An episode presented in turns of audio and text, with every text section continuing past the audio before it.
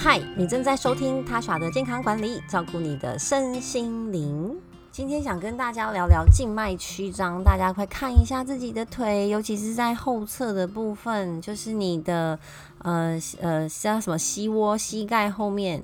然后小腿，然后大腿的后侧，不过大正大腿的后侧有一点不好，呃，去注意到，可能可以用镜子去看一下，说你在这些部位呢有没有看到一条一条有点像蚯蚓的形状？那个呢其实就是所谓的静脉曲张，就是静脉浮起来，然后不是比较浅层的静脉，你才会看得到它浮起来。那为什么我们会发生静脉曲张？大家知道，我们全身的血液循环主要就是靠心脏。在做输出，呃，我们肺呢会回收全身的，嗯，算是含二氧化碳的血液，然后透过你呼吸的时候呢，它就会把二氧化碳给排掉，然后把氧气给吸进来。因为对身体来说呢，氧气吼是非常重要的。那在肺部做交换之后呢，做气体交换之后呢，诶，那因为肺本身它并没有帮帮浦，就很像大家有没有住过一些老公寓？有没有听过顶楼会有那马达的抽水的声音？它就是可以把水供应到每一户人家当中。心脏就有点像是这样子的功能，所以肺做气体交换之后呢，它就会交给心脏说：“哎，那就麻烦你把充满氧气的血液输送到全身，好，把这些氧气呢给器官、重要的器官跟每一个细胞。那距离心脏最远的地方。”是不是脚趾头？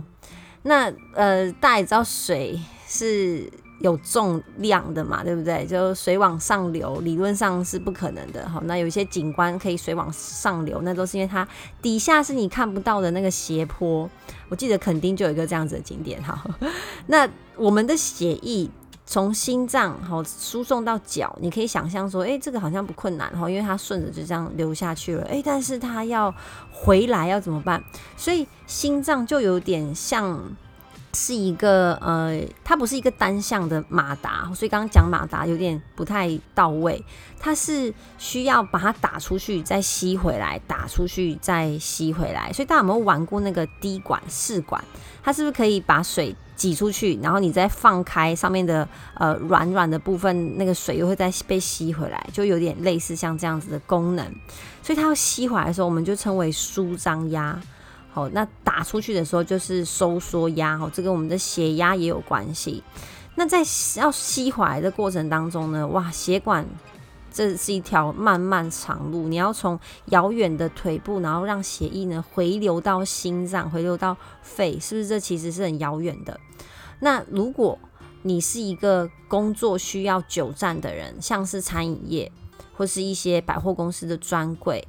或是一些服务业啊，其实像护理师很辛苦，也都是算久站的行业。他一天吼可能工作的时间都要站着，还有像便利商店的店员，然后现在除了他们呃要全能什么都要会，诶，他们其实在工作形态上、体力上也是蛮辛苦的。所以如果你是工作就要这样站一整天的话，你的血液回流就会比较辛苦，因为心脏就是每次在吸完说哇，这个都要跟地心引力对抗。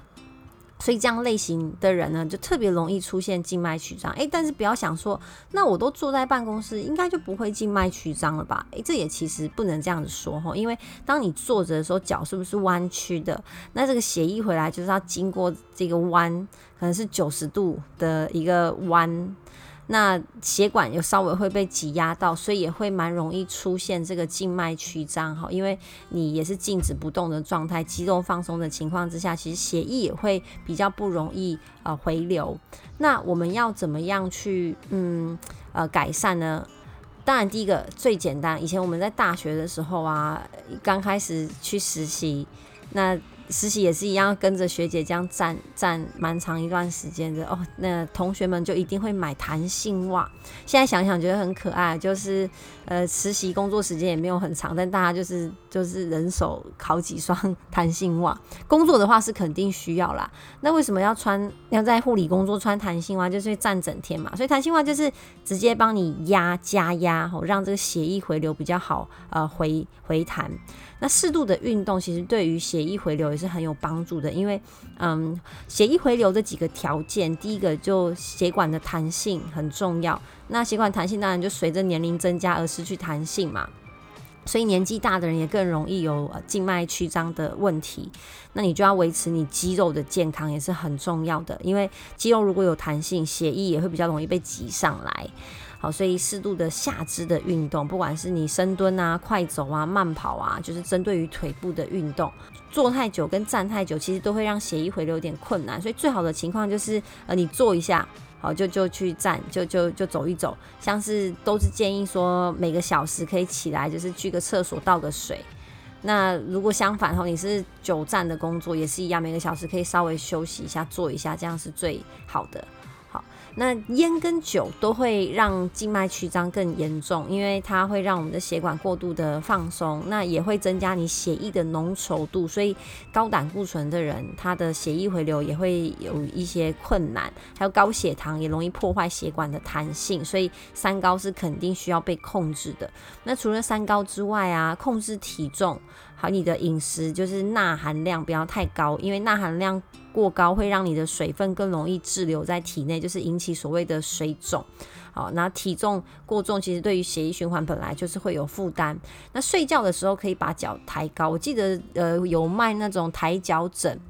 但是有些人睡一睡，那个枕头就被踢到床下，这个没办法。但是有垫起来，至少还有一些帮助。那有一些弹性袜是针对睡觉的时候使用的啊，其实我也有穿过，那时候好像是某个活动送的。可是我觉得 这个也是要勤劳，真的要勤劳。就你睡前要记得把它穿上，因为睡觉前是我们最放松、最最 relax 的时候，那时候就会觉得。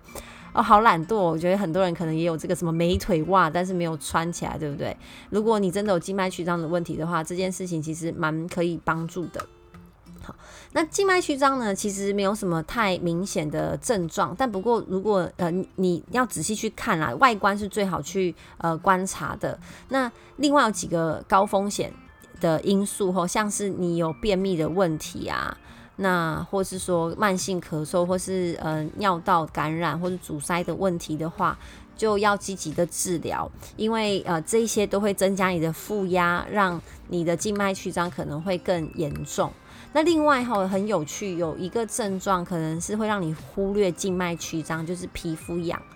呃，皮肤痒，尤其是脚很痒的时候，我们一般就是想说啊，应该是皮肤太干了，擦乳液，对不对？其实静脉曲张后，它说轻微，对，如果做一些凸起没有很多的话，是不会危害到你的健康。但是大家知道吗？静脉曲张如果很严重的话，有些并发症甚至会呃危害到我们的生命哦。它有分呃不同的阶段，那。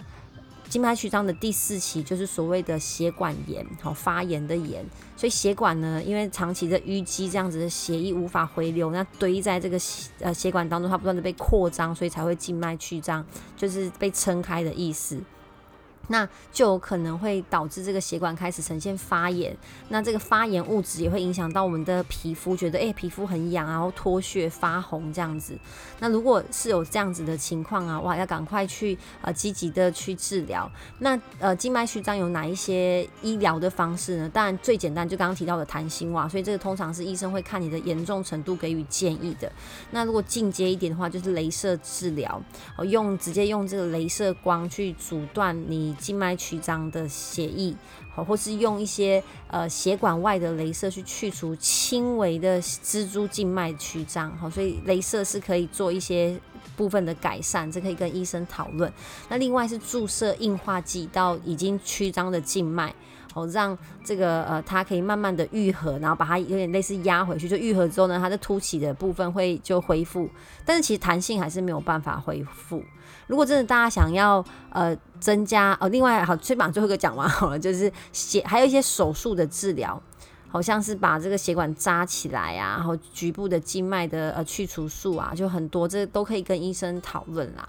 不过这些我真的觉得都是治标不治本。第一个是你一定要改善让你静脉曲张的原因，不管是久坐还是久站，还是没运动，还是你的三高没有控制好，或是呃太喜欢喝酒或是抽烟，这些真的都是源头要把它解决掉，因为这些只能针对已经曲张的静脉做。改良。可是如果你没有改善源头，你其他静脉还是会一直曲张，甚至有可能会发生深层的静脉曲张。好，那深层的静脉曲张啊，呃，除了刚讲到的血管炎之外，可能会让你的伤口比较难愈合。甚至有脚麻的问题，甚至呃引起全身性的呃感染，那当然就可能会危害到我们的生命安全。所以严重的话是可以很严重的。那当然不希望大家到这么严重才积极的治疗。好，所以生活习惯的改变其实是可以。预防它继续恶化。那我个人推荐几个可以促进健康的营养素哈，鱼油其实对于全身性都是非常有帮助的。那另外是 Q10，虽然呃没有太多的论文说百分之百可以改善，但是 Q10 本身胶原蛋白的生成还是多少可以帮助。那我干个人最推荐的，真的就是运动，真的是运动啊！当然有些运动其实会增加负压，像是 maybe 深蹲啊这种，你要很用力的啊，那增加负压的的运动，其实呃对静脉曲张就会有一些反作用啊。不过像呃你如果愿意做一些抬脚的话，或者说一些弹力绳，你绑在腿上面，在家就可以做开合，好或是开合跳啊，这些其实或是你就徒手深蹲，这样也都会帮助你的腿部的肌肉去运动，然后去改善你血液回流的情况。以上呢就是我今天的分享，如果你觉得有帮助的话呢，请帮我分享给更多人知道。那也欢迎呢来找我做一对一的健康咨询，我们下一次见，拜拜。